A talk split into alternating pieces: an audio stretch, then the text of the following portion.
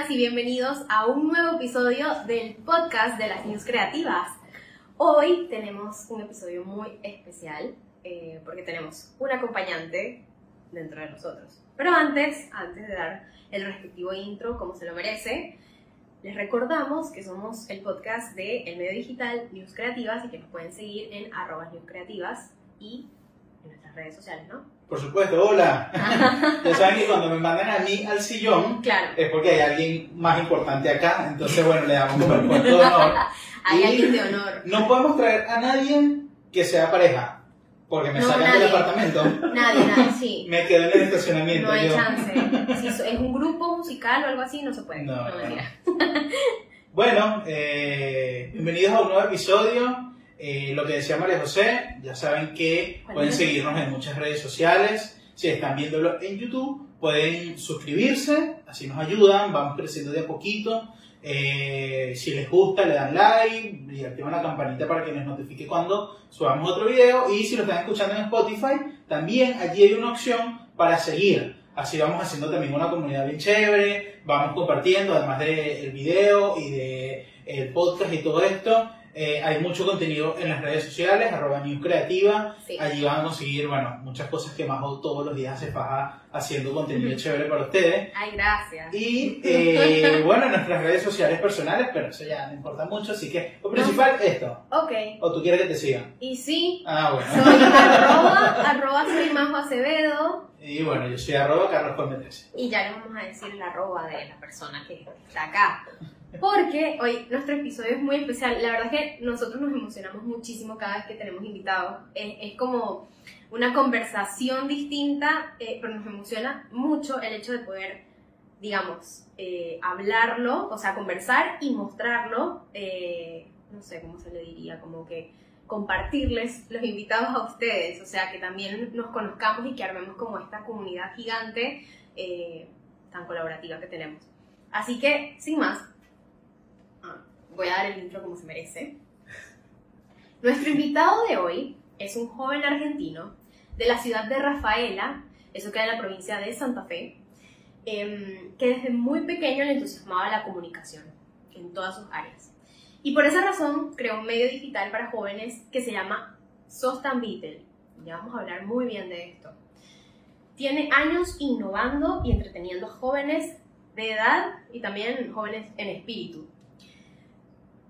Este entrevistado actualmente trabaja como UX Writer de Mercado Libre y su camino hacia este trabajo lo, digamos, lo consiguió y lo logró gracias a este proyecto personal que tuvo, que es Sostan Beatle. Este entrevistado y este acompañante de lujo que tenemos hoy es innovador, creativo hasta por los poros y una, tiene una mirada tan entusiasta de la vida que contagia a cada persona con quien habla. Y esto se los aseguro, ya van a ver que, va- que es así, no les estoy mintiendo. Así que sin más, sin más, les presentamos a Tomás Altina. Ah, bueno. Muchas gracias. Me, me- me hacen sonrojar, es un montón, muchas cosas lindas Mm, que, bueno. que, que no creo merecer, pero gracias. No, ¿cuál Me no pone- mereces? Eres tú. Eh, todo esto es- eres tú. ¿Qué cosa crees que no merecías merecer? Ser argentino. ¿Qué, qué es eso? El resto sí, pero. No, pero de verdad para mí es re lindo estar acá con ustedes. Eh, saben lo mucho que me gusta lo que hacen desde News Creativas. Creo que es súper inspirador el espacio y que incita a que un montón de chicas y chicos que siguen a la cuenta se animen a hacer algo que es súper importante y que estén también trabajando ahora en este nuevo formato con los podcasts. Creo que es súper enriquecedor para también entablar un ida y vuelta y, y conocer también a otras personas eh, así que, de verdad, muchísimas gracias, me pone súper contento y, Gracias a ti, de verdad. aparte me recibieron con pequeños, con facturas, Eso no lo, hemos- no lo grabamos, no le vamos a... Con chicha. Con chicha, chicha. chicha, riquísima la chicha, no conocía ni los pequeños ni la chicha, así que, mira, Yo me asustaba si decías las facturas, tampoco las conocía. no, las facturas, Para, para la gente Por que no poco que, sabe que si que- lo recibimos con cuatro arpas y maracas. con un, Yolanda Moreno con un bailando. Sí, me encantó, me encantó. No, para quienes no sepan, y esto es un pequeño disclaimer, eh, las facturas aquí en Argentina son dulcitos. Eh, o sea, de... Como sí, croissant. Como croissants, eh, que tienen cre- o crema pastelera. Bueno, son eso. Le dicen facturas, no me pregunten por qué. No es una factura de pago. Es eso. Pero sí, que- porque suena raro, me recibieron con facturas. Pa- me tienes que pagar esto y esto y esto. Pero si alguna vez vienen a la Argentina, coman facturas. Sí, por porque supuesto. 100%. No Son- pueden, o sea, no pueden no ven, o sea, venir y no comer eso. 100%. Eh, Y el asado. Y el asado, por supuesto. Eh, que puede ser de todos los estilos, ojo. O sea, ah, yo he comido asados vegetarianos. ¿Qué? Y, y- y sí, con verduras. Verduras a, a la parrilla. Son Una muy cosa ricas. divina. Y bueno, el asado común, por supuesto. La parrilla. Eso. Tal cual. Eh, pero bueno, continuemos con, con esta entrevista después del, del pequeño break de, de comida. gordura. de gordura. Que estaban Cápsula de gordura. todo estaba riquísimo, sí, sí, todo estaba rico. Em, bueno, a ver, una pregunta eh, como para empezar, pero es bastante filosófico si te pones a pensarla. Em, te preguntamos, ¿quién es Tomás Santina? ¿Cómo te defines tú mismo? Si es que hay una definición. Creo que soy una persona muy inquieta. Creo que esa es la, para- la- la característica quizás que, que- que mejor me define. Eh, a la vez, soy muy curioso, creo que está relacionada una cosa con la otra. Y trato de hacer siempre desde la creatividad también. Uy, me encanta. Entonces, Quiero. creo que es como una mezcla de esas cosas. A la vez, eh, creo que, que siempre me gustó el hacer y el gestar desde la experiencia de uno, ¿no es cierto? Muy bien, Y dar respuesta ante necesidades. me gusta.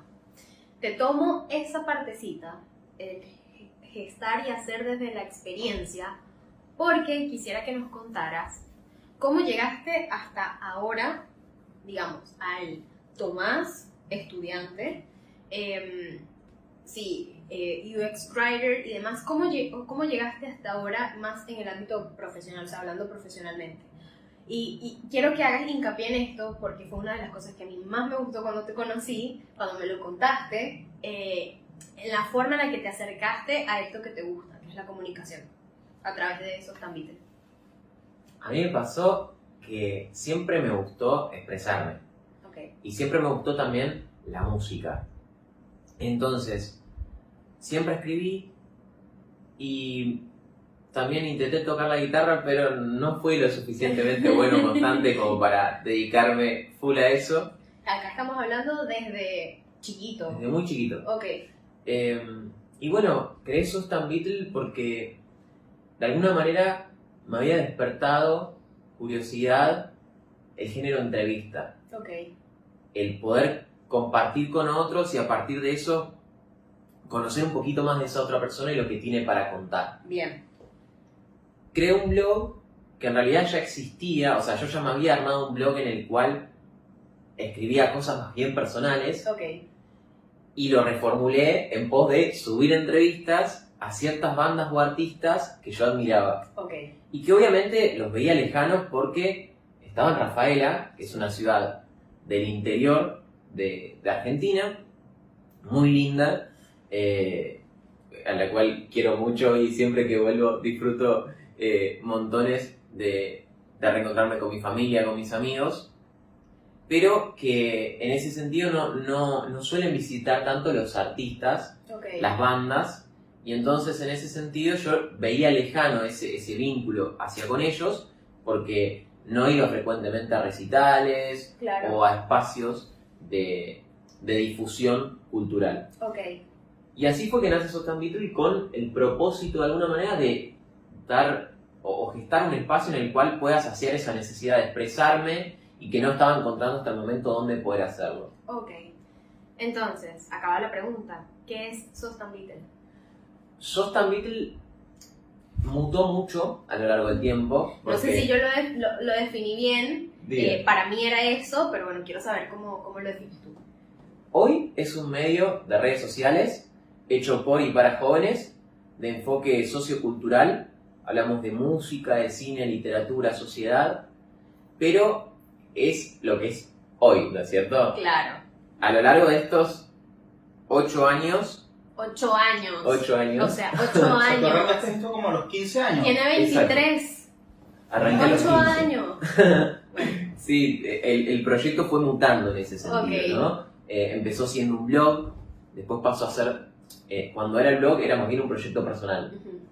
Estaba co- junto con una amiga que se sumó también a- al poco tiempo de, de que nace el proyecto, Bien. que también era de Rafael, a ella le interesaban también los mismos ejes que a mí, entonces entre los dos fuimos haciendo y dimos con que no éramos los únicos chicos o chicas que estábamos en esa situación. Ok.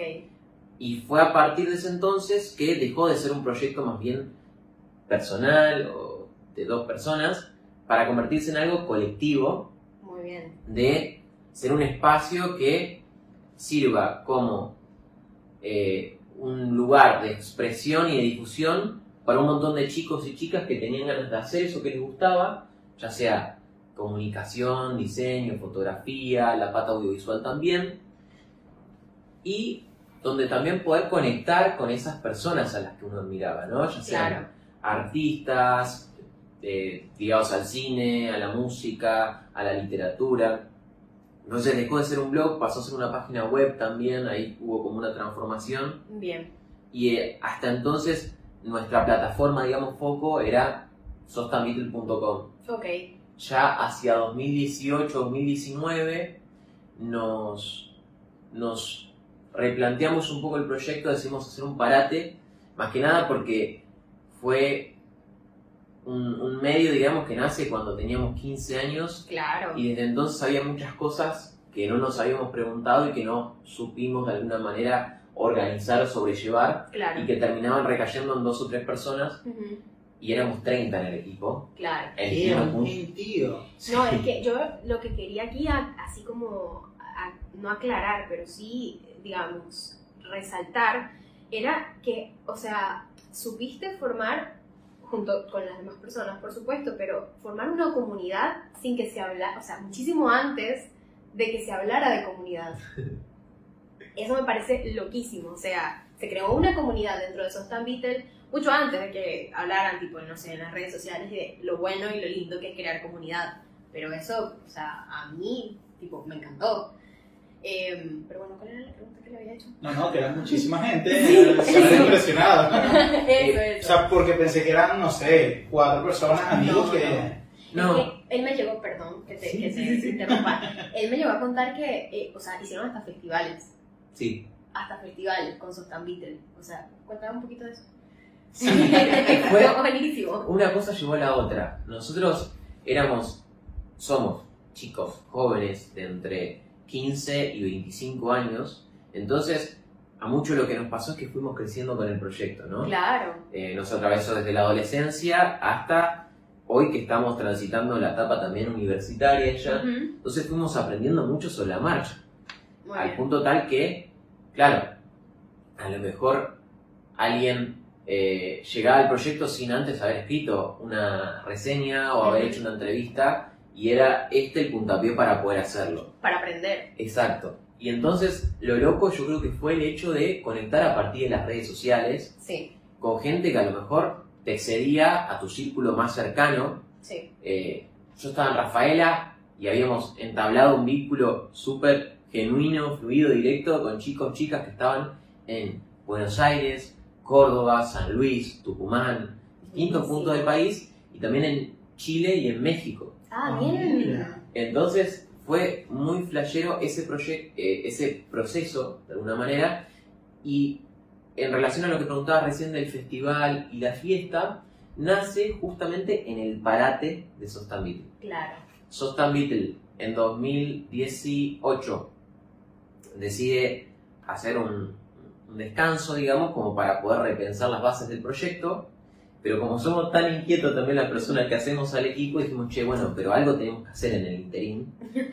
y empezamos a hacer una fiesta que se llamó Ruda y que de alguna manera buscaba romper con lo tradicional de los boliches hegemónicos, todo lo que tiene que ver Claro. con el dress code, Claro. con pagar una entrada cara para ir a bailar y que no estaba bueno. Claro, perdón, los boliches no es que van al bowling, los boliches son las discotecas. Continuamos. Perdón. Es que la primera vez que a mí me dijeron, vos vas a bailar al boliche y yo, "Ah, aquí hay bowling para bailar. Vamos bowling y bailamos. No es eso. perdón, es muy argenta la palabra. Tranqui, tranqui. Eh, pero claro, eh, nos, daba, nos pasaba eso, que íbamos a los boliches y nos encontrábamos con un clima muy hostil quizás. Sí. Entonces, Sí, con lo que dices con incluso el dress code, es como, y sí, te tienes que poner de ciertas cosas, vestir, son no las mujeres, o sea, Sí. todo lo que tienen que hacer las mujeres para vestirse, y no sé cómo, y, y que tienen el tupé de que no te dejan entrar, si no vas como, como quieren, y los hombres también, que no, no, no, los dejan pasar. Es Sí. una... Y vas, lo que vas es a bailar y a sudar. literal.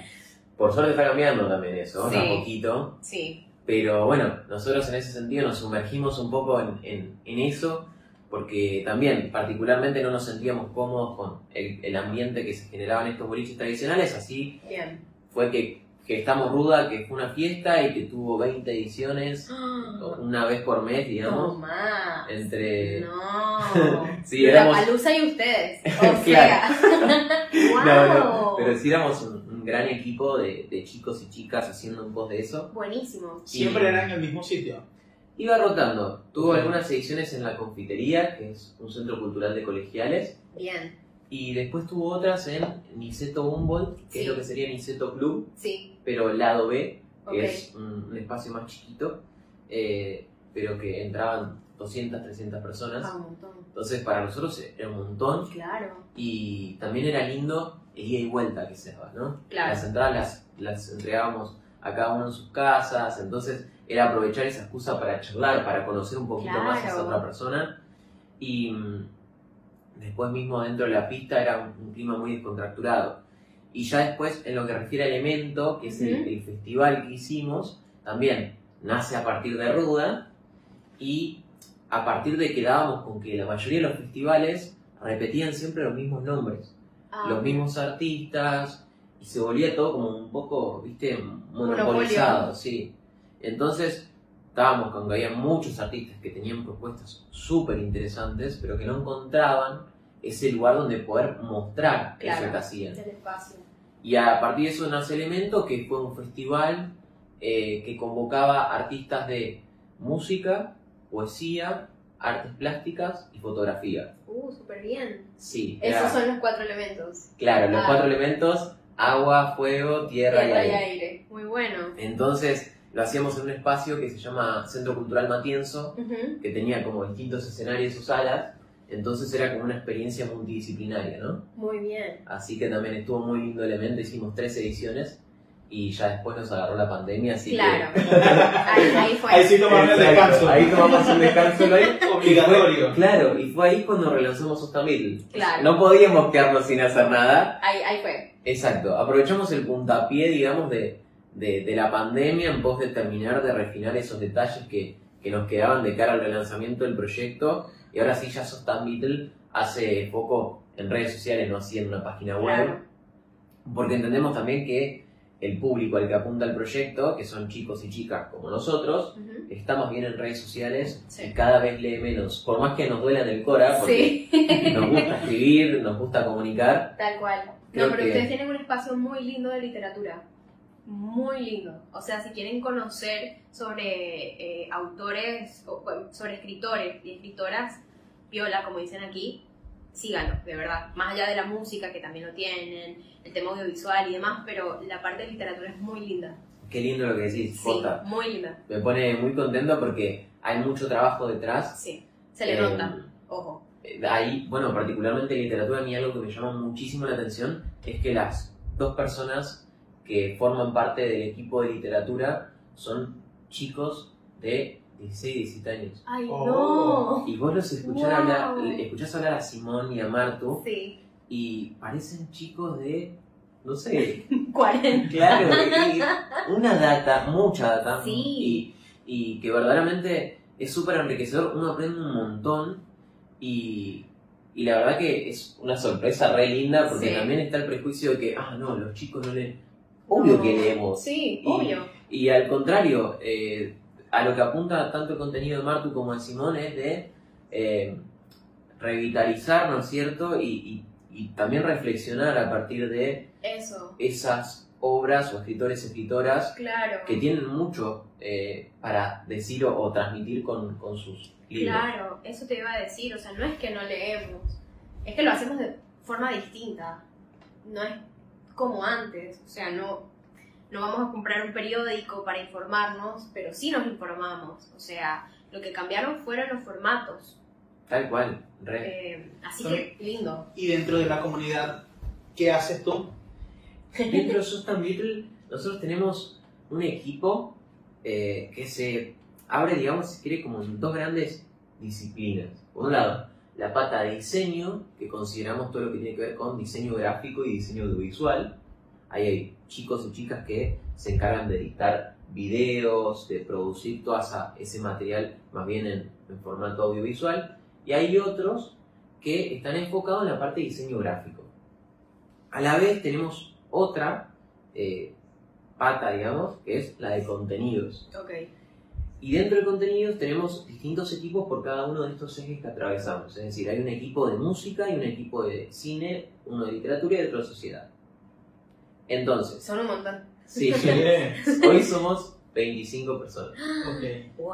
Sí, y también a lo que apuntamos es que, que cada cual pueda hacer en tanto y en cuanto tampoco colapse con Sí, los compromisos que ya de por sí tenemos, Claro. que son totalmente. tanto los laborales como universitarios. Bueno, en el caso de Simón y Marto están terminando el colegio. Claro, Entonces, queremos que Sí. se gradúen. no, y aparte, eh, yo lo, lo resalto eh, porque justamente me llama la atención Claro. eh, las ganas y el empuje y cómo hacen lo que hacen. Qué lindo. Y mm, bueno, en ese sentido mi rol, junto con Mora Violante, que es otra de las chicas sí. del equipo, eh, es más bien el de dirección, producción del proyecto.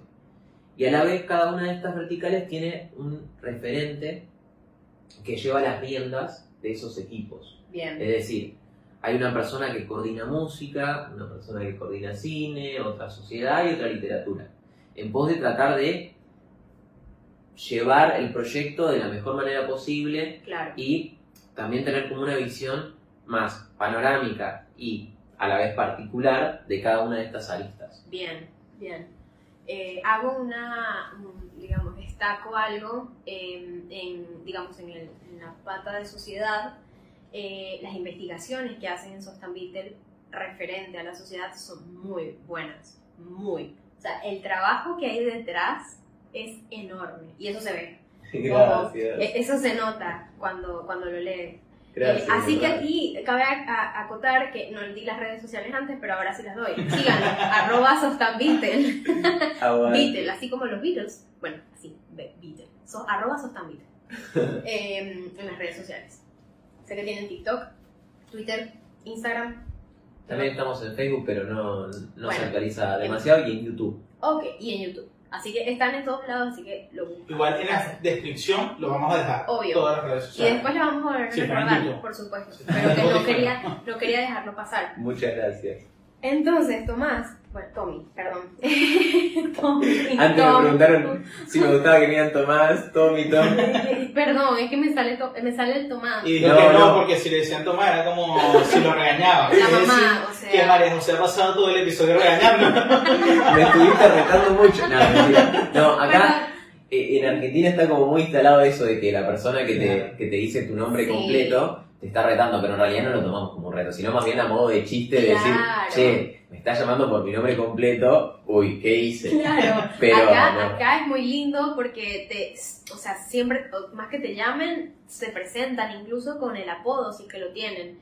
Por ejemplo, yo ya me acostumbré que yo soy Majo. Y son apodos lindos, soy no Majo. son apodos feos. No, no son apodos feos. Porque nosotros estamos acostumbrados a que nuestros apodos son, Son horribles. son malos, son, Son ma- malos. Claro, te, te miran como, ¿cuál es tu, cuál es tu Claro. punto débil? Y de ahí es el de ¿no? Que cosas así, ¿no? Eh, Igual acá, acá, Así no- le decían a la gente en el colegio, por supuesto que sí. ¿Sabes Ah, qué? bueno, En este en el momento colegio te, también, te igual. estoy odiando. ¿Por qué? ¿Tú no escuchaste e- esa historia? A mí No. me decían así. ¿En serio? Sí, ¿Cuál- Carlos. y ¿Cuándo me dijiste eso? Ay, Dios mío, en mi cumpleaños. No, no estaba yo allí. Bueno, eh, a mí me decían así, solo voy a decir Ah, eso. bueno, entonces no otro. Cabeza motor, me carro decían, taller. me decían de me decían tuki tuki por el de George Pero tú de no tienes la nariz grande. Yo tengo mi nariz operada. No, no, Por si no lo sabían. Bueno, nada. Esa gente era una imbécil. Bueno, No, bueno. pero es, es, es- pasa siempre. Pasa en todos lados. En el colegio secundario, primario, todos tuvimos un apodo que a lo Sí. mejor no era el que más nos gustaba. Y Claro. Pero a- igual acá es lindo porque incluso, no sé, vas al trabajo y te preguntan, Sí. o sea, te puede ser el- la jefa y te dice, ¿cómo te gusta que te digan? O sea, de entrada es como, ¿qué? Cabeza motor. ¿Qué es eso? Tapón de piso, porque era, mi- porque era chiquitita. bueno. no, Eh, no, no, no, o sea, te pregunta, por lo menos, eh, él se llama Tomás, pero puede decir, me gusta que me digan Tom. Entonces se queda Tom, o sea, yo soy más también. Eh, cuando envías currículo tipo por Computrabajo, a mí me ha parecido muchas veces que nombre, apellido, como quiere que te digan. Apodo, claro. Ujú. Muy lindo, muy lindo, de verdad. Eso es algo bonito, que podríamos llevarlo a toda Latinoamérica, si quieren. Pero bueno, Tom, muy, muy, muy, muy, eh, digamos, se me fue la palabra, pero estoy como muy impresionada por todo el trabajo que se ha tenido con Softan Beetle y que hayan, o sea, lo que me parece más lindo de toda la historia es cómo nació. O sea, que haya nacido de un muchacho, un adolescente, y todo lo que se ha convertido a través del- de, los años, o sea, que mutó eh, y fue cambiando y moldeándose según iban creciendo ustedes, pero me parece algo, o sea, de verdad, que, que es para destacar, eh, que no pasa en todos, o sea, no pasan todos los proyectos y aparte no, se conocen tantas personas que tengan, digamos, eh, eh, este tipo de, de no sé, de motor innovador dentro. Así Gracias. que, nada. no, la verdad que, que sí, que, que creció y mutó mucho el proyecto, pero a partir del hacer de un montón de, de chicos y Sí. chicas que estamos todo el tiempo pensando a ver qué podemos hacer, que nos resulte un desafío y que a la vez lo disfrutemos. O sea, Claro. lo más importante para nosotros es hacer, aprender, disfrutar y crecer. Son esos los pilares que hacen al proyecto Muy bien. y, y sobre los que nos erigimos como medio. ¿no es Claro. ¿cierto? Entendemos que el hacer es lo que motoriza el aprendizaje y por ende también Sí. al crecimiento. Sí, Pero todo eso pierde sentido si uno no lo disfruta. obvio. Entonces eso es lo que tenemos en claro y, y la base de todo lo que hacemos Me como Sostan Beetle. Me encanta. Me encanta.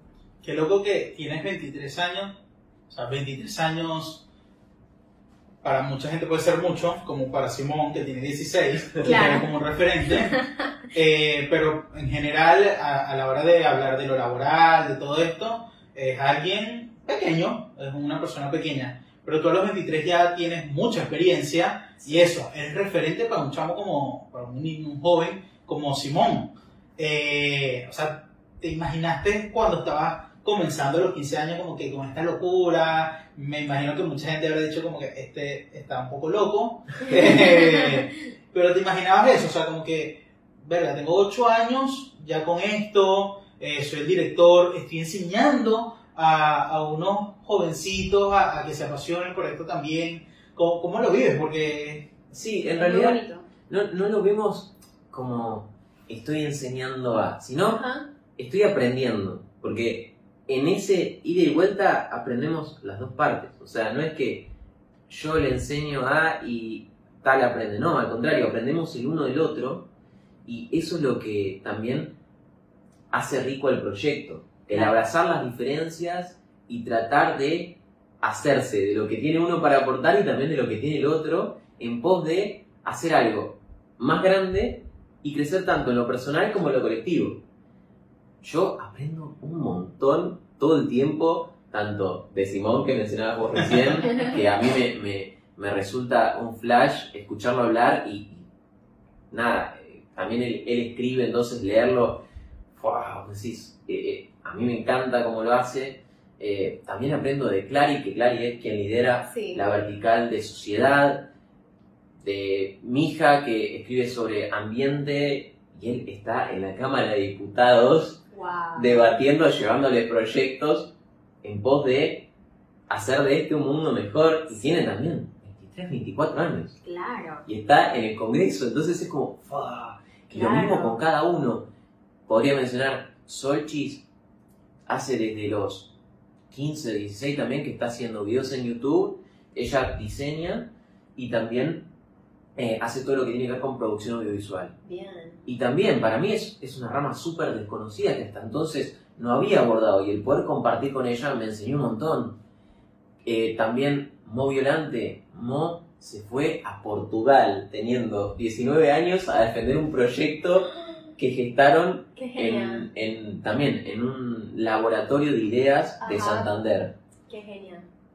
Cami, Cami también se vino desde, eh, su, desde su ciudad a Buenos Aires y todo el tiempo está compartiendo sobre música y también a ella le gusta mucho escribir y tiene una sensibilidad muy muy linda y aporta un montón también desde ese lugar, no solo desde lo que sabe como profesional, sino también desde lo humano. Sí. Morita también tiene 19 años. Es, tenemos dos moras en el equipo, Ah, mira. es una particularidad.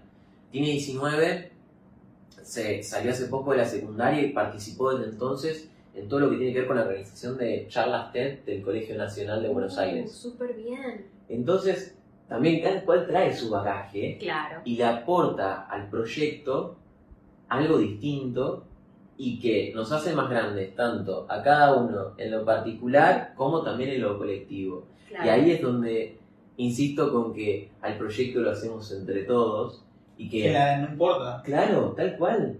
Es, eso es súper importante también, el, el incentivar a hacer independientemente de la edad que uno tenga. Sí. Porque particularmente también en el ámbito de, de la comunicación y de todo lo que está pasando en este último tiempo de cambios socioculturales, es súper importante entre nosotros como jóvenes poder alzar la voz y también ser responsables a la hora de hacerlo. Sí. Porque creo que las redes sociales nos facilitaron un montón expresarnos, pero en esa facilidad que tienen también muchas veces se cae en la vague, en, sí, en, en lo vago o en no. Y por el contrario tenemos que ser conscientes del uso que hacemos Sí. y cómo comunicamos y del lugar que tenemos. Sí. Entonces, en ese sentido, sí es es- es súper importante gestar espacios y a la vez ser conscientes de lo que eso conlleva. Claro. Decías que aprendiste mucho y que aprendes constantemente, pero ¿qué cosa tú dices? Qué bueno que aprendí esto, que a los 15 años no lo tenía y que si no me hubiese atrevido nunca a, a fundar esto, a llevarlo a cabo, a mantenerlo, no lo hubiese aprendido. Algo que digas, wow, qué, qué bueno que, que, que lo viví gracias a esto, o que lo aprendí gracias a esto. Yo creo que pasa que aprendí mucho de esos Beatles porque, como les digo, hace de los 15 que, que estamos gestando el- este proyecto y es una etapa crucial, diría yo, en el desarrollo de uno, Sí. la adolescencia y lo que sigue después. Y yo no veo ningún aprendizaje desde entonces a hoy que no haya estado atravesado por el proyecto. ¿Por qué? Porque yo pasé por un montón de cosas, desde el terminar la- el colegio secundario hasta tener que venirme a Buenos Aires, empezar una carrera, cambiarme de carrera, conseguir un... Y todo eso, en todo momento, estuvo Sostan Beatle y de alguna manera lo que aprendí en Sostan Beatle lo trasladé a esos ámbitos y lo que aprendí en esos otros ámbitos lo trasladé a Sostan Beatle. Es el hilo conductor. Exacto, es el hilo conductor desde mis 15 Sí. años al hoy. Lo- Entonces me cuesta verme por fuera del proyecto Claro. y creo que de alguna manera por eso también pasó que cuando el proyecto entró en un interín empezamos a hacer ruda o elementos Claro. porque era, era difícil desprenderse. Ahora como vivo, Claro, claro. pensarse Claro. por fuera de eso. Ojo, no hay que ser tampoco tan extremista, decir, che, bueno, no soy nada. No, pero verdaderamente me, me enriqueció un montón y me hizo la persona que soy hoy, con Claro. lo bueno y lo malo que, que tengo, ¿no? Pero eh, sí creo que de Sostan Beatle lo, lo que aprendí así como más macro es el, el animarse y el hacer. Y creo que algo que, que me llevo de, de, ese, de esos primeros pasos es el hacer despojado de, Claro. ¿cierto? Porque Sostan Beatle empezó como un juego. Empezó como, bueno, vamos a hacer y ver qué onda. Claro. Aprendemos. Claro, y creo que muchas veces me repito, che, no pierdas esa inocencia, ¿no es cierto?, del Sí. hacer sin tantas barreras. Sí. Porque creo que pasa que a medida que uno va conociendo o adentrándose en un tema, se termina poniendo más limitaciones a la hora de hacer. Sí. Y entonces creo que eso es algo que me repito y con lo que lidio también muchas veces, porque es como que una hora que hizo X cantidad de años de facultad, empezaste a trabajar, hiciste tal cosa, tal otra, como que decís, ah, bueno, entonces ahora la hora de hacerte, no, muchas veces se trata de partir por lo más chiquito Sí. y a partir de eso ir mejorando, ir creciendo, y no ponerse tantas trabas porque las trabas no te llevan a ningún lado. Claro. Y Entonces, que muchas veces, o sea, muchas veces, o di- diría casi que el 100% de las veces, esas trabas las ponemos nosotros mismos.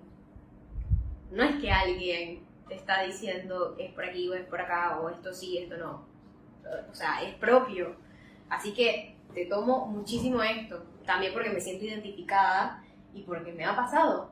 Como, bueno, ahora, no sé, que hice tal curso, por ejemplo, y ahora sé que, bueno, que estos son como la, los lineamientos y qué sé yo, para hacer X cosa, uy, no, no, si no tengo esto y esto y esto y esto, y es como que terminas en, no sé, estando como muy cerca del perfeccionismo que no Sí, creo que te existe. sobreexiges. Claro. O sea, como que, bueno, si quiero grabar, tengo esta cámara, pero como Pero ya la entonces- descubro descubro que hay algo mejor Entonces, Y ahora la otra, exacto. y al y no solo en lo material, en, en lo Sí, obvio. también.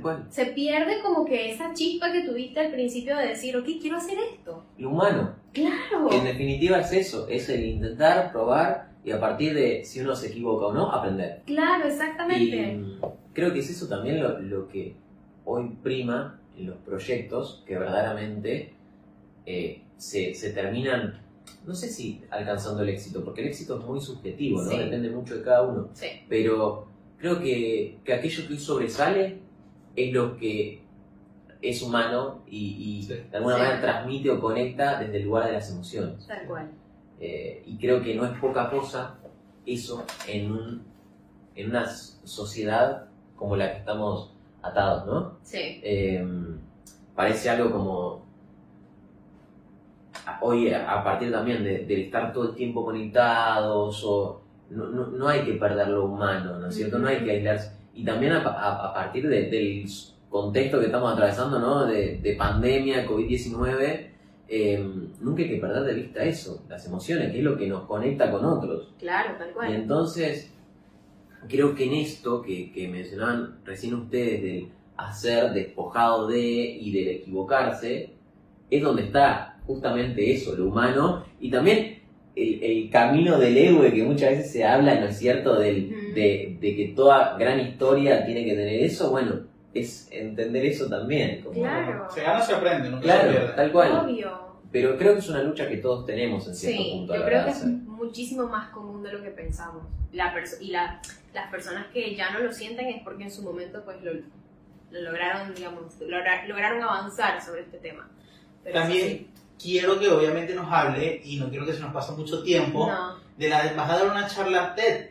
Es importantísimo, cuando Majo y yo nos reunimos por primera vez, sí. eh, bueno, Majo y yo nos reunimos una vez como, quiero hacer algo, pero me siento solo creativamente, sí. Eh, y yo también, me dijo ella, bueno, vamos, ¿qué quieres hacer? Y entre lo que hablamos de- de- del presente, de las limitaciones, pero también, o sea, a dónde queremos llegar, como, qué nos queremos proyectar, cómo, cómo te ves tú en unos años, y coincidíamos los dos en, en que queremos dar una charla o, dar, la- dar charlas TED, inclu- creo que lo Creo que anotamos así porque creo que está anotado por ahí Sí, todo. está anotado.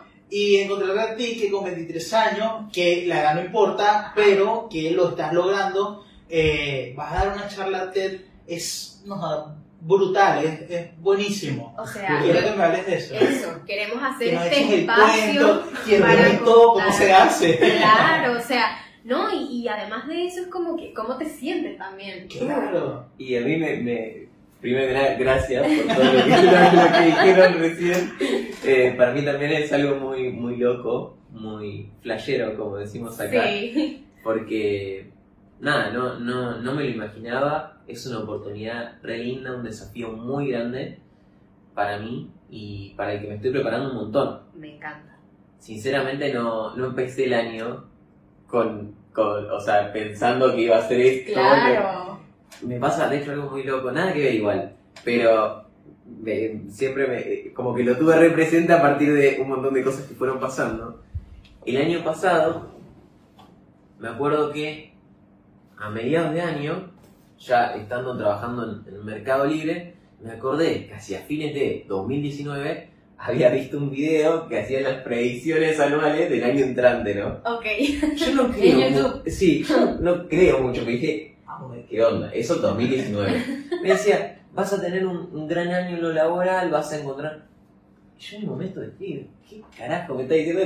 Pasó en el Mercado Libre, qué sé yo, que para mí también fue una Sí. oportunidad muy grande y, y un desafío que, que al día de hoy eh, disfruto y aprendo un montón. Entonces, hacia fines del año pasado dije, bueno, vamos a ver qué dice la predicción para 2021. Y claro, la predicción para 2021 decía que va a ser un gran año en lo profesional, en lo personal, qué sé yo. Y dije, bueno, si dice Bueno. cosas buenas vamos a creer, si dice cosas malas, bueno, capaz que... Es mentira. Claro, Sí. pero ni en es, a- al, al escuchar ese video me hubiese imaginado algo como, como TED, que para mí es es un desafío muy grande porque a mí también consumo mucho TED, Sí. me, me gusta, le- aprendo mucho también de, de- de lo que se comparten en las charlas. Y se dio como de manera muy genuina la, la posibilidad eh, hacia marzo, abril, abrir una convocatoria en TED Rafaela, que es la ciudad de la que yo soy, Sí. eh, de oradores y oradoras para la edición 2021.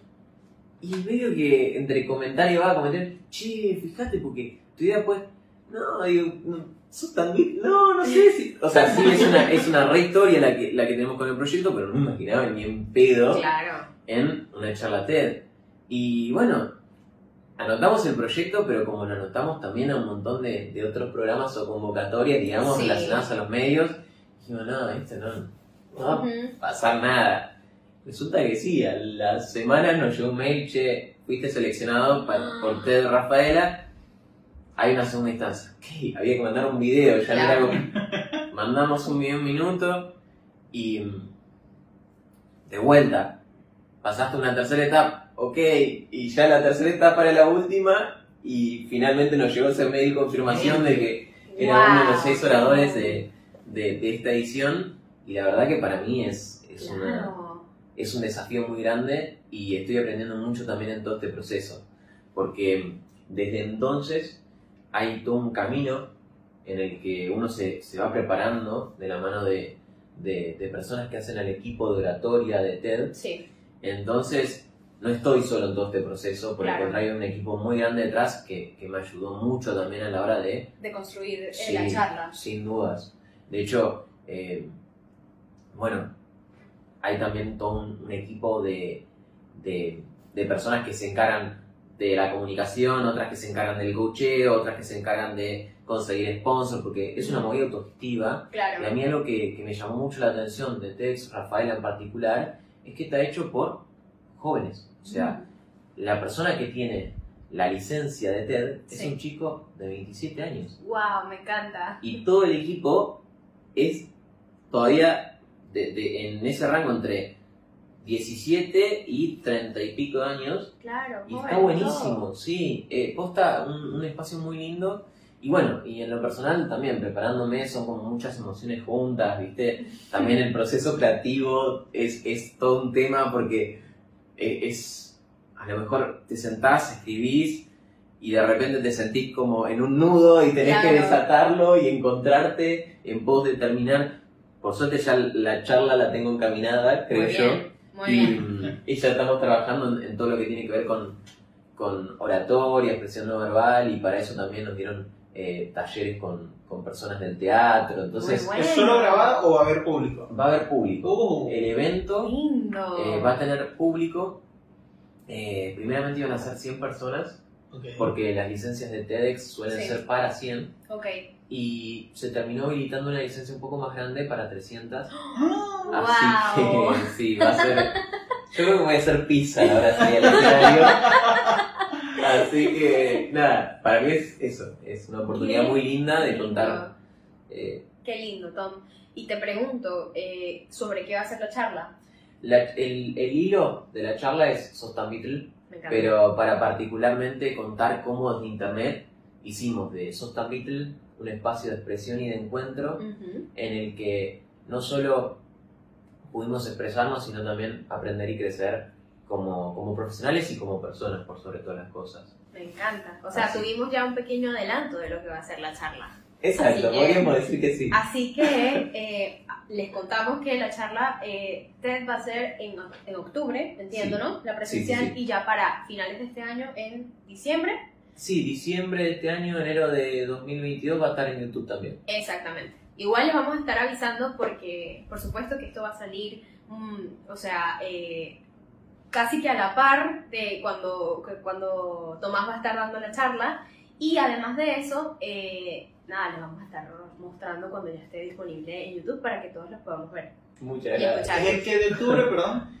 Eh, ¿Qué fecha? Sí. El 4 de, no, perdón, 3 de octubre. 3 de octubre. Sábado 3 de octubre. Muy Te bien. puedo molestar mucho. Sí, Si este episodio no ha salido para ese día, puedes enviarnos un video, como que minutos antes, no va entrando a la tarima, pero Obvio. minutos antes, y lo metemos como intro de este video. Me encantó. Perfecto. Ahí está, quedó grabado.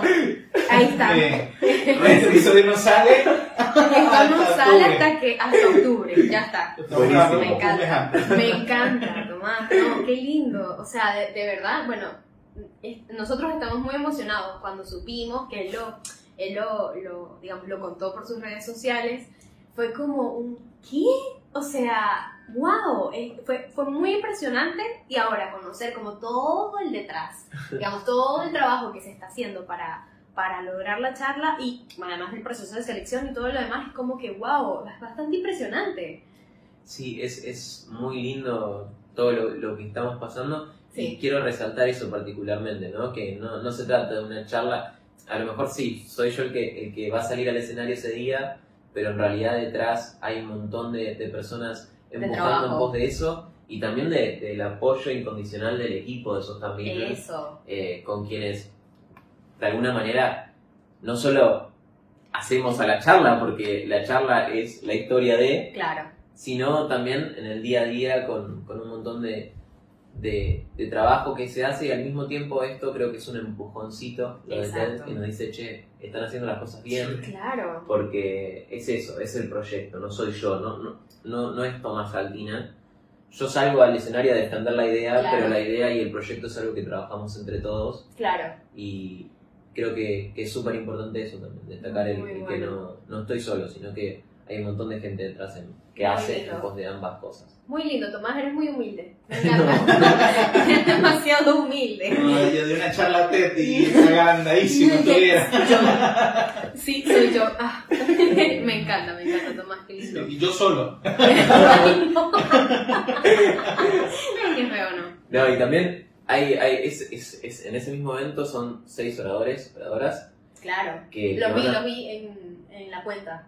Y van a abordar historias muy lindas, muy impactantes, eh, ligadas a, a lo social, Sí. ambiental y tecnológico. Qué lindo. Entonces también se aprende mucho de ida y vuelta entre todos, porque Claro. hacemos ensayos que son grupales Mm, y también te llevas mucho de, de cada una de esas historias y Me de, encanta. de la forma que cada uno tiene de trabajarlo. Me encanta, Tomás, me encanta. La gente de, de De charla, de, de- de TED como tal, como que te va guiando a algo o es libre a lo que tú quieras. No, yo supongo que es, perdón, eh, ahorita respondo, calculo que es con, con el, digamos, con el tema o el proyecto con el que se postulan, ¿no? Claro, uno postula una idea, ellos seleccionan, hacen como una selección de esas ideas, a partir de esa selección de ideas, que primeramente son escritas, se pasa una instancia en la que uno tiene que compartir un video contando, desarrollando en un minuto Sí. esa idea, y a partir de eso, si quedas seleccionado en esa segunda instancia, pasas a una tercera en la que vos tenés que defender 5 minutos de tu charla.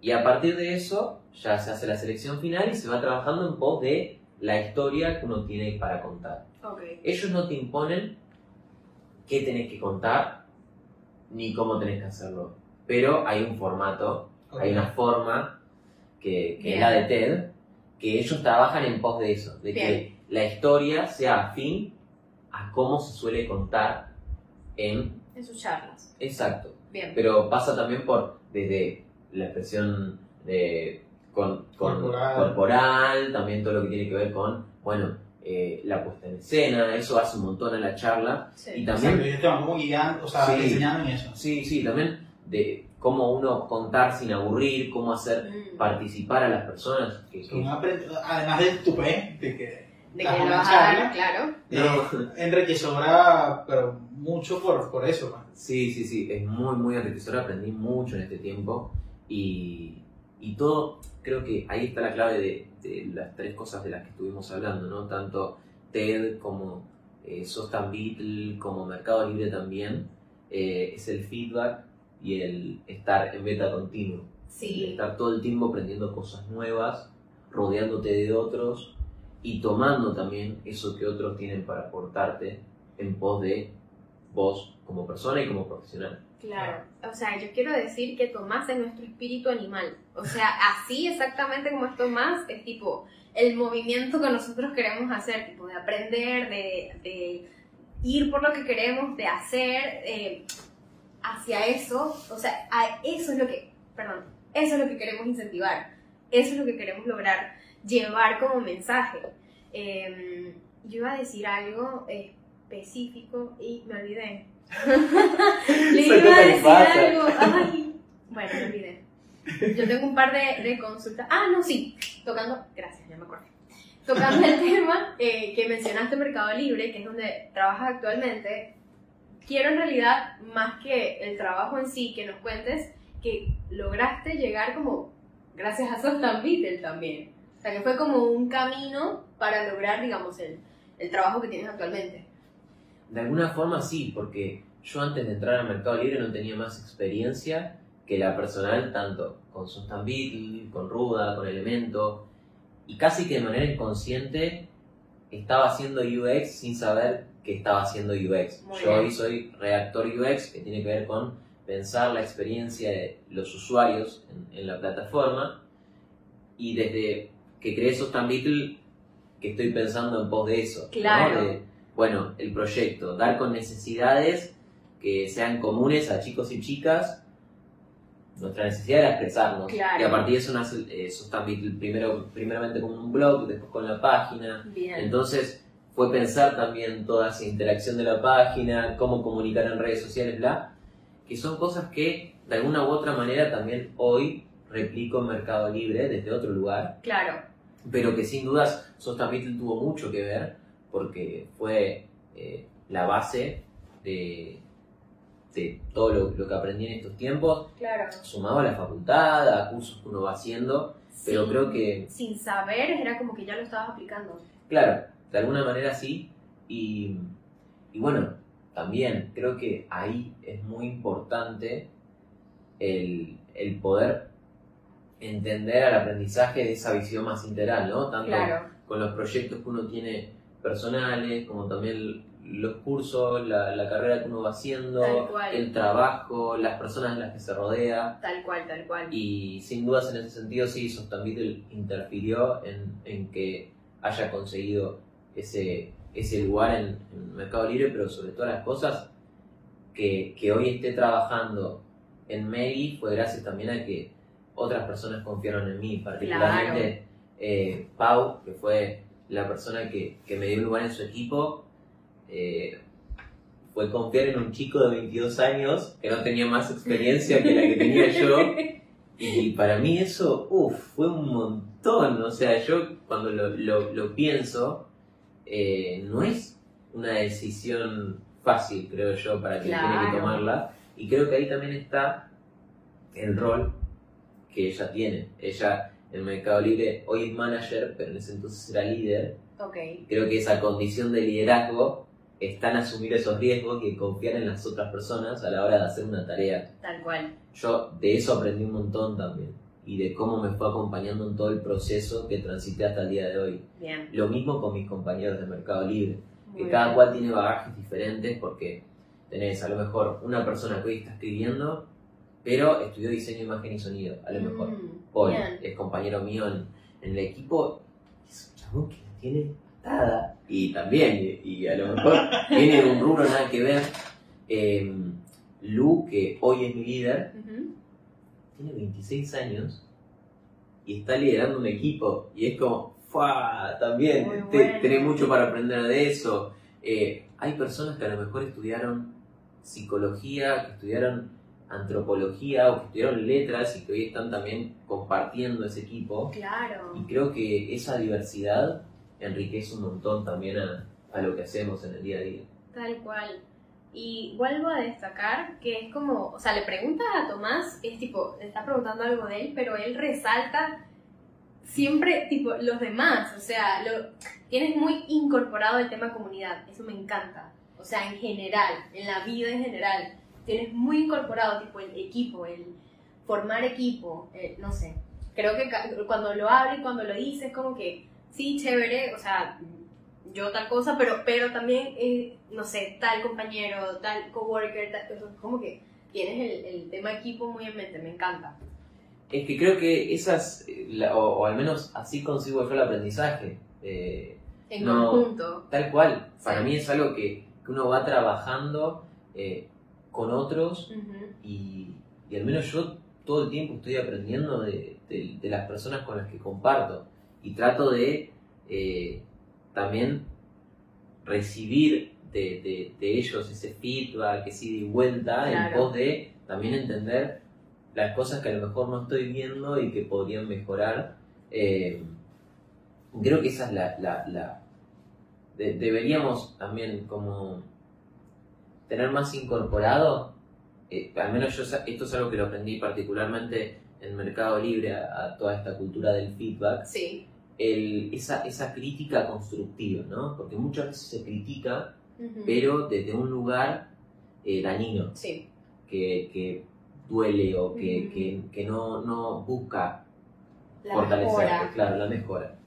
Y en Mercado Libre aprendí eso y la importancia que, que tiene en el desarrollo, eh, tanto individual como colectivo. Muy bien. Que era algo que quizás a lo mejor uno ya lo, lo aplicaba, pero particularmente en Mercado Libre hace mucho foco en eso Bien. y creo que es algo que estaría buenísimo que, que Que esté implementado. sí, que sea la norma, ¿no es cierto? Claro. Que no, no sea como lo raro que eso pase. que todo se puede mejorar también. Re, y desde un punto más, o sea, no desde un punto negativo de hacer una crítica, sino más eh, para, digamos, para crecer, para mejorar.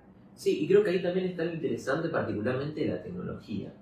Eh, yo lo veo como, como algo propio, digamos, del, del- del proceso de diseño de productos y a la vez de las empresas de tecnología, el entender justamente los procesos y capitalizar los aprendizajes en pos de seguir mejorando, eh, que tiene que ver con lo iterativo, ¿no? Con Sí. decir, che, bueno, eh, el estar en, en beta continuo, el tener un MVP, ¿no es cierto? Esto que hablábamos antes, de salir con lo que uno tiene y a Claro. partir de eso ir probando E y ir asimilando, claro, que, y que creo que es algo que está muy, muy en el ADN de, de las empresas que hoy son de tecnología Sí, y que creo que estaría bueno que se traslade a un montón de, de otros Claro. ámbitos, ¿no?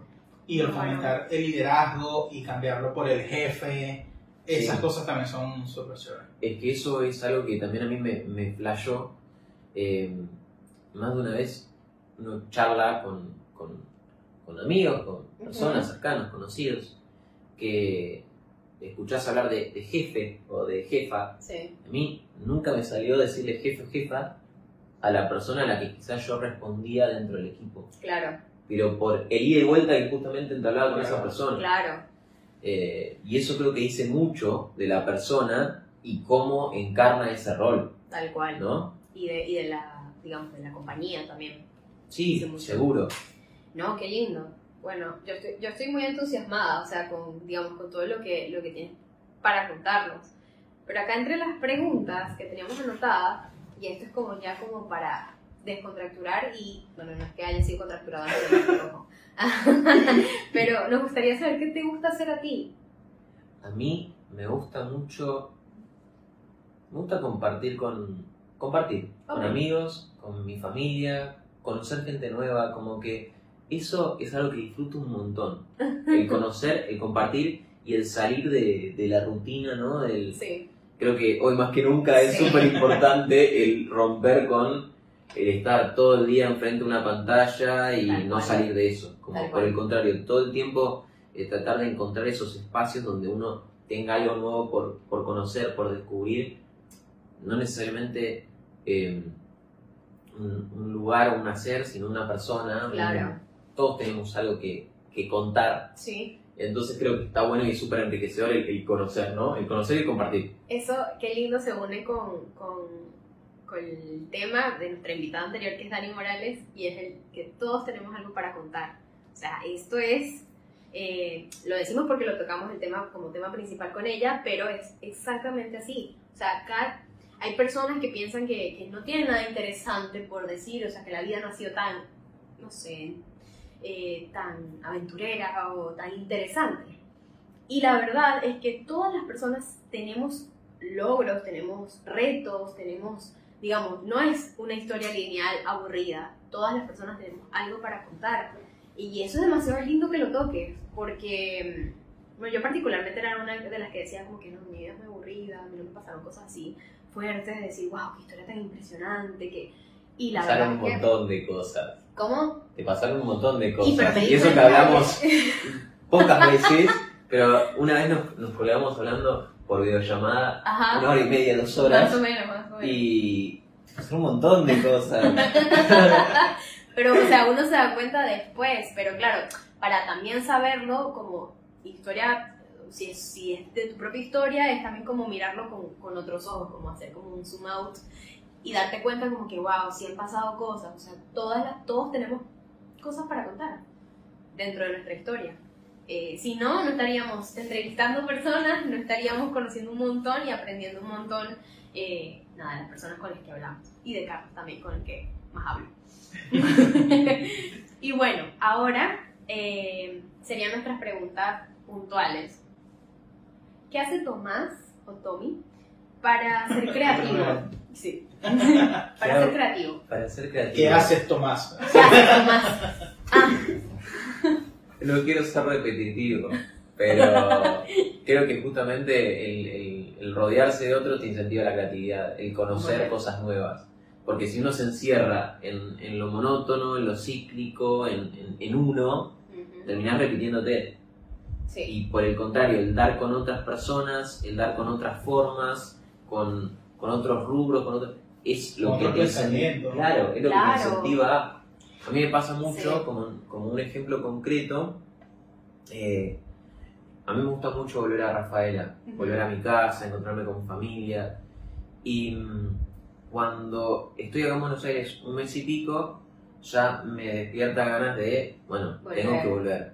Y vuelvo allá y a lo mejor el estar con mi familia, el salir a caminar, estar más tranquilo en otro ámbito, me despeja un poco la mente y me trae nuevas ideas por ahí. Mira. Eso como un ejemplo Claro. concreto, ¿no? Pero Claro, Sí. más, más allá de las distintas perspectivas, conociendo otras personas y demás, creo que, que, creo que hay algo importante acá y es el tema de despejar la mente. O sea, si la tenemos, creo que parte del proceso creativo, creo no, estoy segura, que parte del proceso creativo también está en hacer como las pequeñas pausas e ir tipo, ok, no sé, es que cre- creo que una mente tan, tan, no sé, tan movida, capaz no puede lograr todo su potencial creativo, eh, que cuando tienes tu pequeño break y vuelves otra vez al ruedo. Y esto te sirve como para generar nuevas ideas también, como para, para no sé, lo miro así, no sé si lo expliqué bien o me enredé.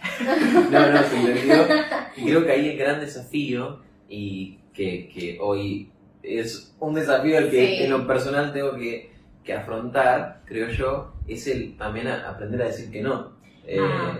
porque muchas Sí. veces eh, es, el, el ser inquieto, el ser creativo, hace que todo el tiempo surjan ideas o proyectos Sí. nuevos y ante eso uno también tiene que decir, che, bueno, pará, tengo que enfocarme y, y no perder de vista Claro. a- hacia dónde voy, qué es lo que quiero, ¿no?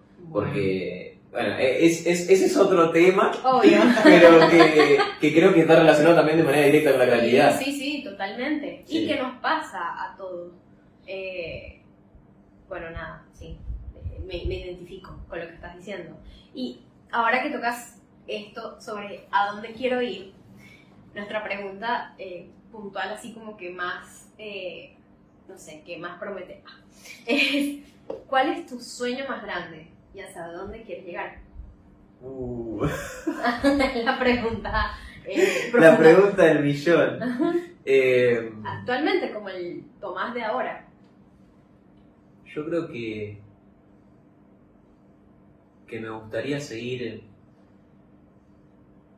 haciendo, conociendo de otros y, y potenciando no solo eh, mi carrera profesional, sino también la de otros. Ok. Como que mi sueño es ese, que eh, el poder desarrollarme y hacer en pos de que otros se desarrollen Ok. como profesional y como persona. Y a la vez, en, en otro plano como más eh, personal, creo que, que siempre me, me, me imaginé, digamos, como el, el- el formar una familia y el... Ok. eh, me gustaría quizás eh, eso y el, el poder co- conocer lugares nuevos también, viajar, eh, desconectar y como todo eso creo que es súper importante. Y en ese sentido, ligado a lo que te decía recién de formar una familia, me gustaría tener un patio. Eso es algo que me encantaría el día Quiero un mañana. patio. Tener patio. Ese es mi sueño más No, grande. no, no es, no es un sueño, pero si vos me decís, quiero tener una familia y tener una casa con patio. No sé por qué, pero me gusta, me gusta el, el tener el patio y es algo Está que estando en bueno. Buenos Aires lo re necesito. Claro. Porque estoy acostumbrado a eso, a, a- Claro. estar en Rafaela y Rafaela tenemos, tenemos patio, tenemos verde y lo, lo veo como algo re esencial, ¿viste? Claro. A la hora de desconectar un poco y de... Claro. No sé, bueno, eso es random, ¿eh? Pero Está bien. No, te una- entiendo. Buenos Aires es muchos edificios, edificios de apartamentos